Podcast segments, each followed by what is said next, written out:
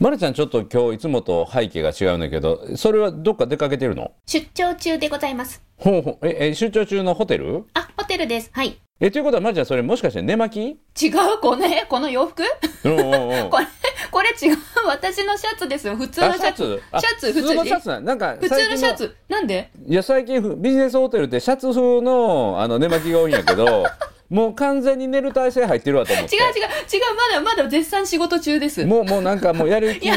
なしのもそうんななんリラッかクスしてない。 あのもう終わった状態で終もわうっ今てない日終わってない褒めでもととくかみたいな寝いやるいや前の。そんなリラックスしてこの仕事に挑めない。横に晩酌となんかあの飲み物とか並んでないあ、あの、お茶は入れました。こんな感じで。うんいや缶ビールとかなんかそのない辺です。並んでないないないない。あの本当に、リスナーさんが勘違いするから。スルメとか大丈あ夫、美味しいですよね。うんなんかそのうん顔を赤いのを隠すために逆違光うにしてる違う、とこれか顔赤いのは間接照明の、この部屋、このオレンジの光だから、ちゃんとまだ化粧もしてる、ほら、まつげ上がってます。見え る見えますほら見。えた見えた見えた、はいようわからんけど皆さん、まだ私は寝巻きを着ていませんので、ご安心くださああい。そうなんやあ寝巻き風のシャツを着てるってことね、風じゃない、これ。普通の服だから。あのシャツ風の寝巻きじゃなくて違うあの寝巻き風のシャツを着てるっていうやつち普通のシャツです。ええあのちょっと話を戻してはい。そのホテルに泊まってるとかどっか遠いとこ行ってんのあ、今、栃木県に来ていまうす。んうん栃木県どこあ、宇都宮。あ宇都宮ってでも行けんことないんちゃう日帰りっていうかそうですね。行けないことはないでうんうんすけだからど。東京大阪の感覚から行ったら、うんうん東京宇都宮ってそんな遠くない新幹線でそんな遠くないなって感じがあるのうんで、うん、確かに。うんだけどそこでホテル泊まってるということだね、はい、泊まりますね。あの、朝から夜までのお仕事がうんうん連続で数日続くので、おー出世したね、ありがとうございます。ねえ 前はあありがとうございのますブログというかねあのはい SNS 見ると、はい昔は1,000円のあのお昼代おお昼代おーお昼代を1,000円もらってそれを仕事場でお昼代って支給された1,000円のうち200円だけ使って800円を次の移動代に当ててたっていうねまさに今日書いた内容じゃないですそうそうか見。たんですよありがとうごそざいれまがす。その同じ人が今や、明日朝早いのでって言ってホテルに前乗りできるぐらいね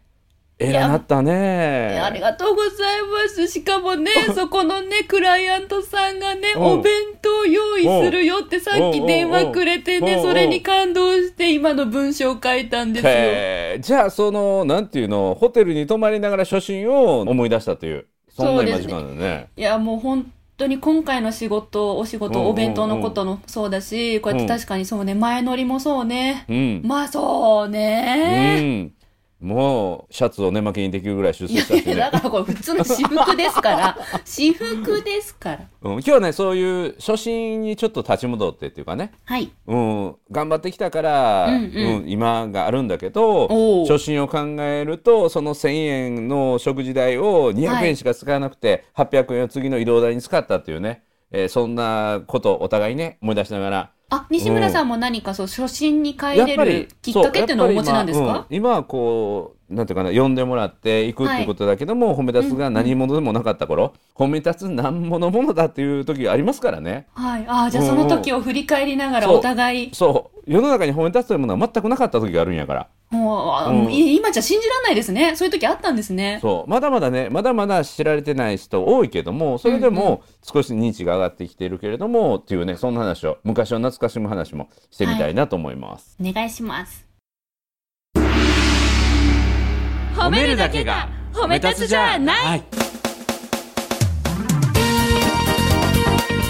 日常の中からダイヤの原石を探し光を当てる褒める達人的生き方を提案する今日も褒め立つ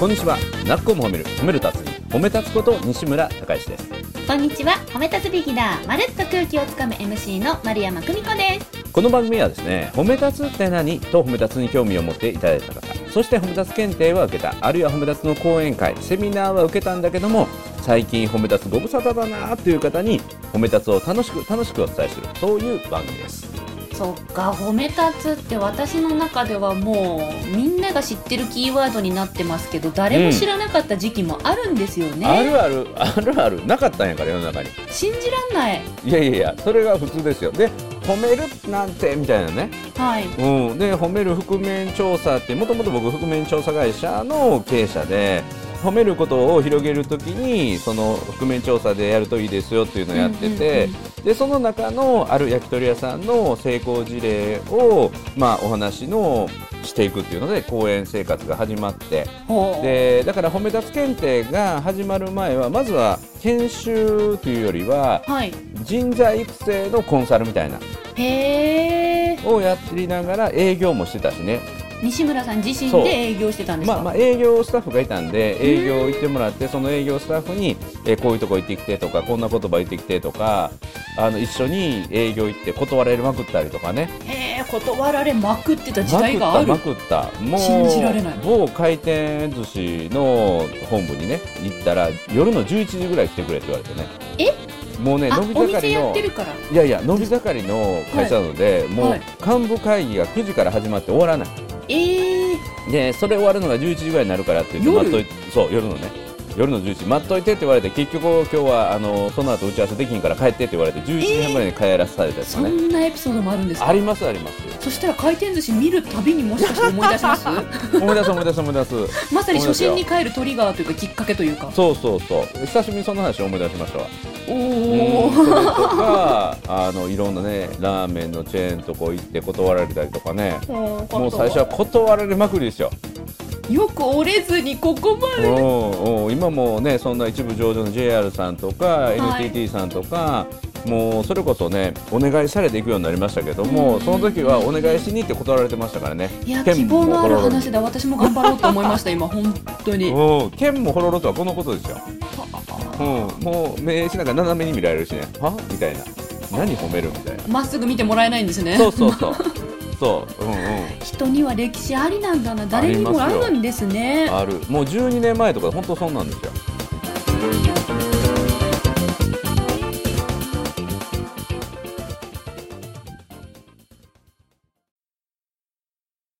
えー西村さんこの12年でいろいろ変化があると思うんですけどあの私のお弁当のよううに、ん今これを見るとそのうん12年前のあの頃を思い出すなんていうものあったりしますか、ものっていうかね光景がよく出てくるし光景だから一番最初に自分がセミナーした場面とかね、はい覚えてうんます、覚えてる覚えてる参加者へー 8, 人でねほうほうほう普段普段は倉庫になってるところで、倉庫うん、をそこに荷物片付けて、はい梅田なんですけどねそこでやって、へえで最初はみんなね経営者飲食店の経営者半分ぐらいかな、はいであと印刷会社の経営者の人と、はいあのーなんかホストやっているような人とかねへえいろんな方が来てくださったんですね。はいはいうんうんでもう最初は険しい顔して、ほうそんな褒めるなんかみたいな。ほうほうほうで現場のスタッフの頑張ってる様子を思い出して書き出してくださいって言ってそれを発表してくださいって言うとみんなの顔がほころんできてね、ほうん、だからあのビフォーアフタ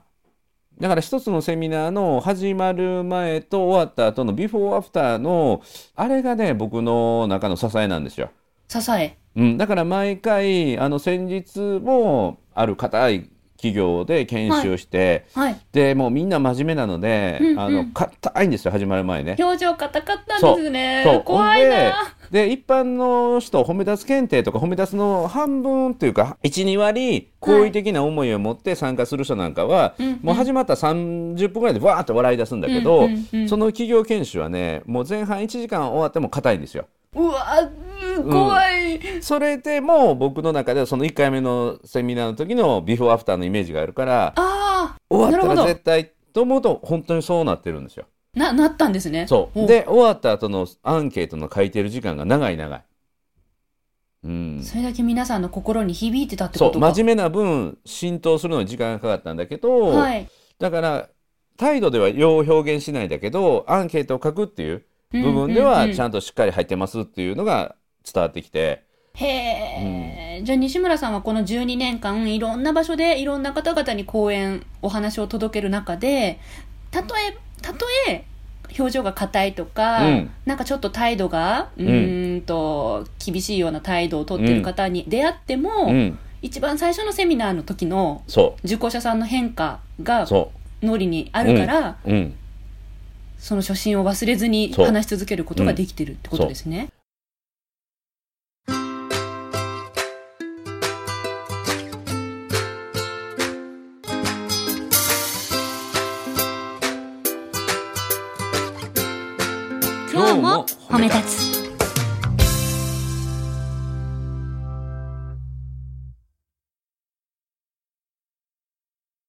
あとは今だったら出張先でホテル泊まるでしょはい。ホテルのこう寝心地のいいベッドで寝た時に、はいあの初期の頃のあのね取ってくれた宿がもうはビいジネスホテルなんだけど、はい普段誰も泊まらへんようなおーようなとこなんだけどそこのベッドがね、はい普段人あんまり泊まらへんと思うんだけど、はいベッドが人型にくぼんでんねえー、何どういうことんマットレ スが要はマットレスが後古ついん いよち。ゃってるの。古いのよ誰か古いホテルやのに変えようよと思うんだけどもうこうなんていうのもう人型にこうへこんでるんよ。もうもう皆さんがそこに歴史を刻んでたんですよね、きっそうとね、もうそのままの歴史そにう西村さんも浸透していったわけですか。そうどんだけ寝返るってもその溝に戻されるっていう ねあのボーリングのガータみたいなそんなベちょッっとドがね寝てみたい、それ。うん、そんなベッドちょっとそれ寝てみたがいもう僕の中の思い出の原点になってるああだから心地よいふわふわのベッドとか、こうそういうそうそう心地のいいベッドに寝寝寝転ぶと、そそうの当時の記憶が蘇り、そうそうはあいの時寂しかったなっていう 家まで帰ろうと思ってももうね地球の裏側まで行ったようなぐらいの気分 でも確かに海外着くぐらい乗るんです ね、うん、そうそうそうそんな時ありますようんうんうんうんうんうん思い出の場所なわけですね、そのベッドのホテルが。うで控室が突き出したのも最近やしねえ、ちょっと待って、講師の先生って、うん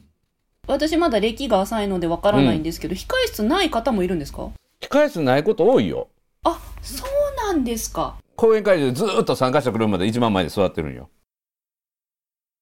あそっかああそそっかそう商工会議所とかでそ自っか前のとこやっはいはいはいたはら自前のとこやったらね、はいあのー政務室とか空いてる部屋使わせてくれるけど、はいあの主催者がはい会場を借りてるの場合には、はい会場ホールとあの講師控室別にお金払って借りなあかんからああなるほどそそのお金ないからあの僕が初期に行ってた頃は。っかそっかそっかそっか、あの講演会場を借りるのに精一杯とかあるいははい公民館とかうでね、んうんうん、もうそのの他に余分の部屋がないからずっと片隅で、あのもう僕は一時最低1時間前に行くからはい1時間前に行ってこう準備終わった後はもうずっとどっかに座ってるみたいなねへえそれも寂しいもんですね寂し いしどこ見てたらいいのみたいそうなそうそうまあ持たへんしねですよ「こんにねちはこんにちは」言いながら。ですようね、んうん、だから初期の頃初期の頃はだから名刺配ってましたよ一人一人にあ、うんうんうん参加者に「今日講師の西村です」言って、私が今多分その段階、うんまあもうその手前かもしれないですね2 3 0人ぐらいの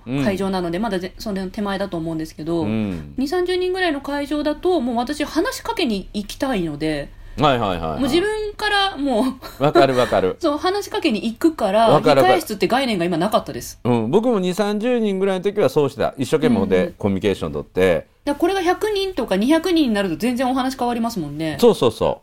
うんうん、そしたら前に一人でポツンっているのは無理だな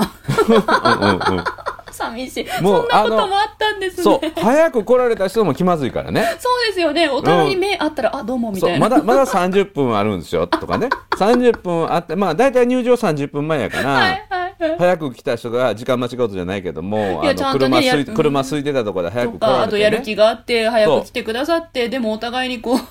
そうこんにちはって言った後はもう話題ないからねしかもゾロ、ね、その後続々と皆さんお入りなわけですもんね。そうそうでの方だけだけ喋るわけにもいかそないうし。だから今やったら、うんあのメディアで見ましたとか、はいあのした情報あるけどああ。その10年前って言ったら全く知られてないから主催者だけが僕のことを知っててとか、はい。商工会議所とかの紹介できてるから、うんうん。プロフィールのあなんのやチラシの情報しか皆さんわそうかんそうなそういね。なんやわからん人やから話の向こうも聞きようがないんですよ。すいません。それであれですよね。客席と登壇のあの席があるんですよね。あ、そう席、距離があるんですよね。うんうんうん西村さんとお客さうんんそうそのう距離もあるような会場ですよねうんうんうんう。ん想像したら面白くなってしまった。面白い。じゃあ西村さんは控室のこの西村隆義様っていうああいう控室に貼られてる札とかを見ると、うん、あ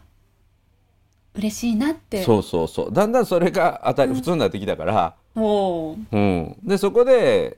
じゃあそろそろお願いしますと言われてはいでプロフィールも紹介してもらって、うんこうんう拍手ではい出ていくみたいなね、なるほど、うん、で待ってましたみたいな感じにバリューアップしてくれるから、司会者の方がね、うんうんうん嬉しいです大変ねそう大変お忙しい中今回は理事長が来ていただいてみたいなあげてくれるんだ そうそう 昔は自分であげてたのにみたいなそうだから昔はね昔は僕の中の一つのえターニングポイントは、はいいやもうでも10年前かな、はいあのクローズアップ現代うん、うんクローズアップ現代で得してもらったんですよ。はいその時は褒める覆面調査でね。はいだから僕の講演会の最初15分はその今今あかんけど今あかんけどその当時もあかんかってんけ どんうん講演会のオフ一レ番コうん応援会の一番冒頭10分間はそのクローズアップ現代10分流してた皆さん流してたんですって、西村さん。そうそうそう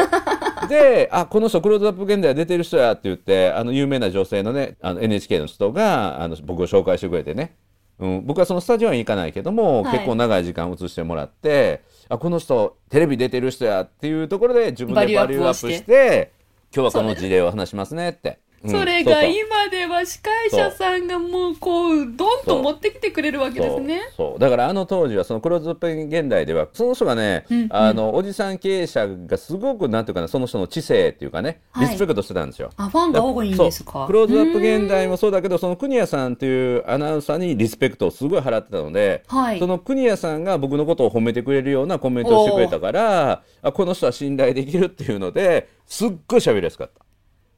すごいななんかそういうそういう理論まで武装しながら自身をバリューアップしてた昔と うん、そうそれを今しな会くて社さんも。がやってくれる今とそう今はだから目の前の人に全力でお話をするだけでなるいいほんどだけどなるほそどこに集中できて、はいやってることは一緒なんですよ、うんうんうん僕の中ではね話してることは一緒なんだけど、ただね相手に伝わる刺さり方とか説得力はね、どんどん変わってきてるね。おーだからそれはメディア、アによる重みじゃなくて僕自身の経験が深まってきてるのもあるなと思って、うんうん、それがありがたいね、うん、信用されてなかった言葉が軽かったと思う4個目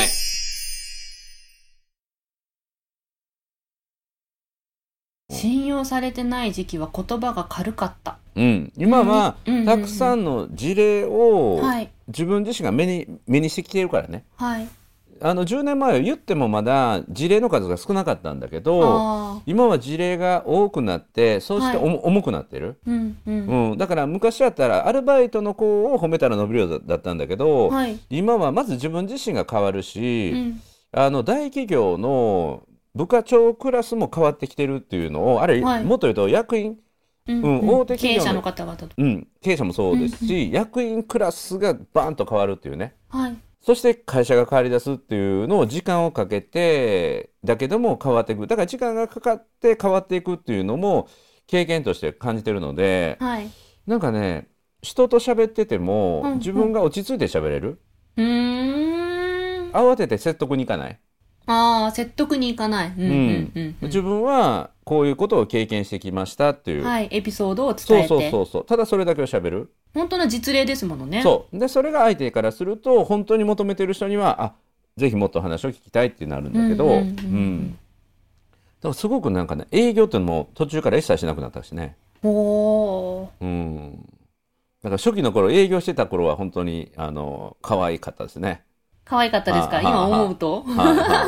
いもう本当にあの断られまくってたからねああそういう時期あー本当にあるんですあったあったねだからそういうエピソードが重なって重なって信用とか信頼のとこつながるんですねそうこれねめちゃめちゃ印象残ってるのはそのこれ言ったかもしれんけど褒める覆面調査を、あのあるホテルをこう買収して、えーまた転売するっていうのファンドを個人でやってる人がいてはいでその人に紹介されて行ったんですよ横浜のホテルホテル横浜のホテルでしたけどねでその新しくホテルを買収して、うんうでんそれをまたホテルの価値を高めて転売するっていうファンドがね、うんいてその個人の経営者に僕はそはのいプレゼン行ったんですよ。はいで、スタッフの接客を上げて、ホスピタリティを上げて、ファンをつけて、稼働率を上げて、えーそして、あのホテルの価値が高まりますっ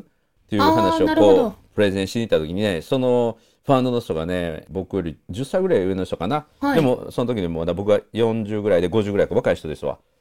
で、その人がね、僕の説明に来て、こう言ったんですよ。うん西村さん、あなたの話にはね、チャリンという音がしないんだよって。チャリンって音がしないうんえだからお金が儲かりそうな匂いがしないって言って そそのんチなャイメージがわからないって社員さんたちを高めた先にホテルの価値が上がり高く転売できますよじゃなくてだけどそのイメージがわからなかったのその人あにはそのそういうイもメっージとが手っ取わかんりない早くもっと手っ取り早く改装してなんとかしてポンとみたいなねそんな時間のかかることをしたくないっていう。ショックですね。いや、だからね、それすごく勉強になったので、僕はそれ以来、経営者には、やっぱりはい経営者は聞きたいことしか聞かないから、はい。自分のプレゼンの中にチャリンという音をさせるようなプレゼンを僕覚えました。へえ。勉強になりました、うん今。うんうん。なるほど。だからこの話をされた方がチャリンというイメージが湧くかなって。うんうん。チャリンチャリンチャリン、あ、これいい感じやんって。だからチャリンを求める人にはチャリン。うん。で、笑顔を求める人には笑顔のう話。ん。うん、チャリンはもうあるから、うん。うんそれよりももっと仲間といいチームを作りたいっていう会社もあるんですよ。なるほど。相手によって伝え方を変えて、そ自分のやりやれることを届けていく。うそうそうそうほうほうほう。だから僕がね目指してたのは今はまたちょっと違うけれども、はい。経営者に売り上げを渡してその次に感動で泣かせるっていううーん。まず経営者っていうのは売り上げがないとお金がないと心が健全にならないので、まずは売り上げが上がる方やり方をこう教えてあげるけどやっぱりうちのスタッフすごいなありがたいなって人って素晴らしいなって次は感動で泣いてるっていううね、ん。お金でな泣くんじゃなくてお金でまず心が安心して、はいそ。してまたスタッフとの信頼関係を作って経営者が感動して泣いてるっていうのが僕のイメージ。そういう風に作ってきたんですね。そうへえ。4歩目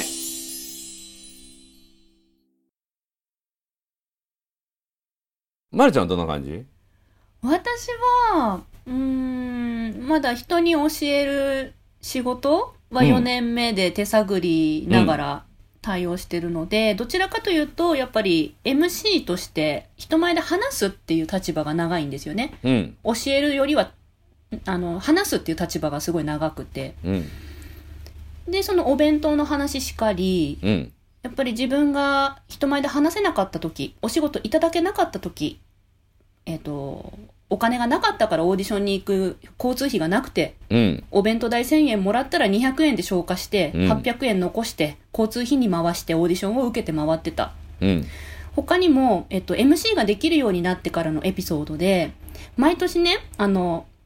冬にマイクを握ると思い出すエピソードがあるんですよ。ほうほう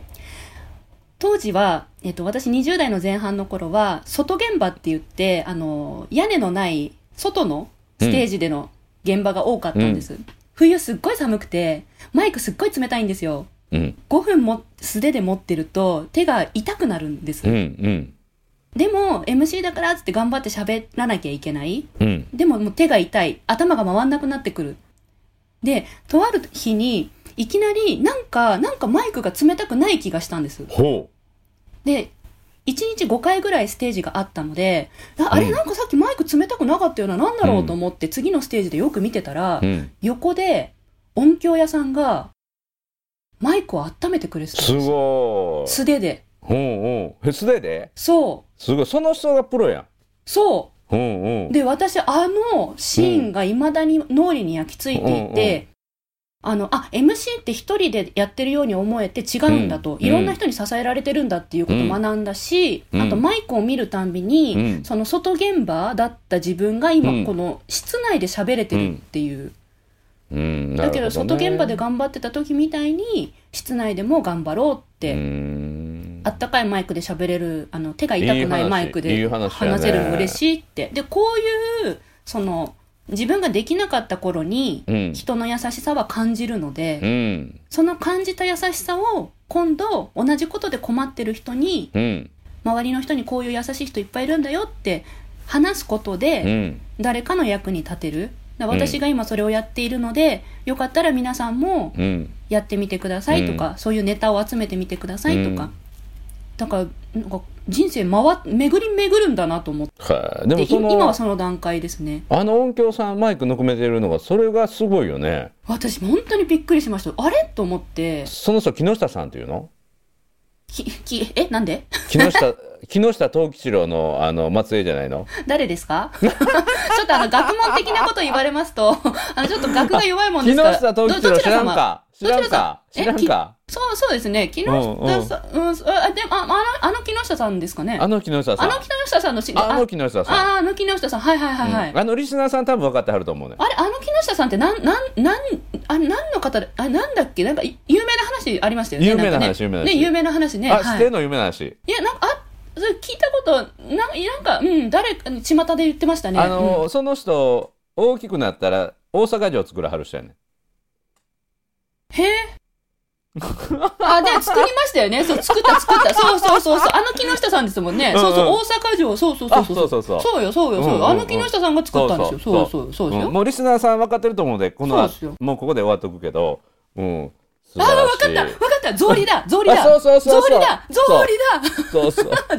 人だ。草そう履の木下さんだ。はい。そうあ草履の人え、ちょっと待って、木下さんじゃないよ。なんだえ木下藤吉郎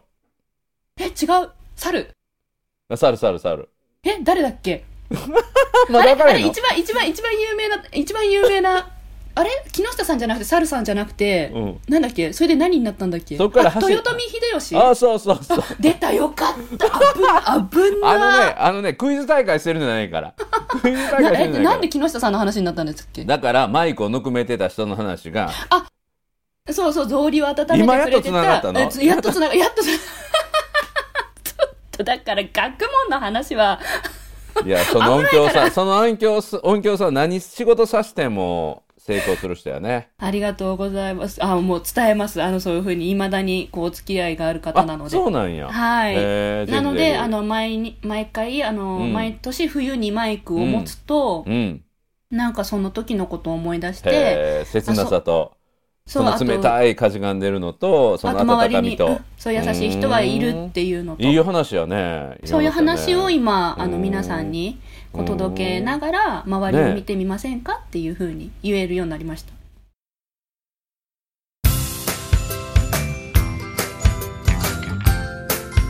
とね。褒めるだけが褒め立つじゃない今日も褒め立つ。つ。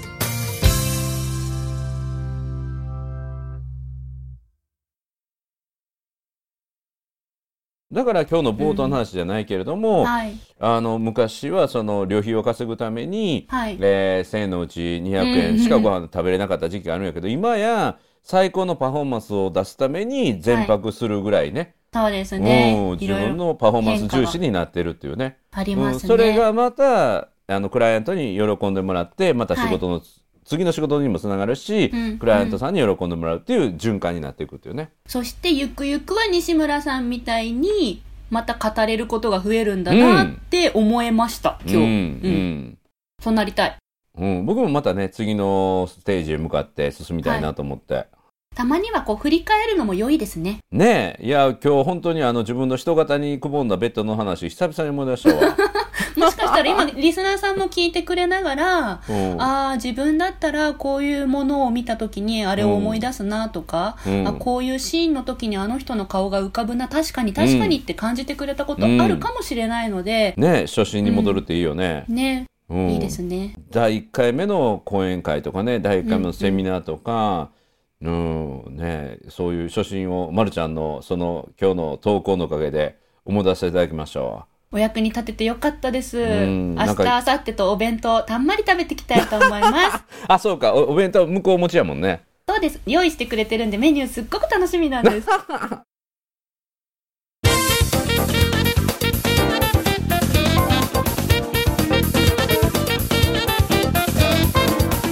じゃああの初心に戻るということで、はいあの今日褒めの第1回目から聞き直してみる嫌です。嫌です僕。も僕もいいかな僕もいいかな あの、リスナーさんたちは1回目から聞くの流行ってるみたいですけど、私たちの中では、ちょっとあの、避けて通りたいと思います。そう1回目から聞くとめちゃめちゃなんか特にまるちゃんの成長ぶりがすごいらしい よいやいやいや成長って言ってくれるけど、私が一番聞きたくないのは、声が違うの。だから嫌なの。ちょっと予想いきやねめちゃくちゃよそ行きの声で喋ってる今今今みたいな寝巻きの声と全然違でうだからこれ寝巻きじゃないですからこれシャツなんではいお後がよろしいようで今週もありがとうございました、ということで「なっこを褒める褒め立つに褒め立つこと西村隆之と褒め立つビギナーまるっと空気をつかむ MC の丸山久美子でした今日も褒め立つそれではまた次回笑っちゃってるじゃないですかおやすみ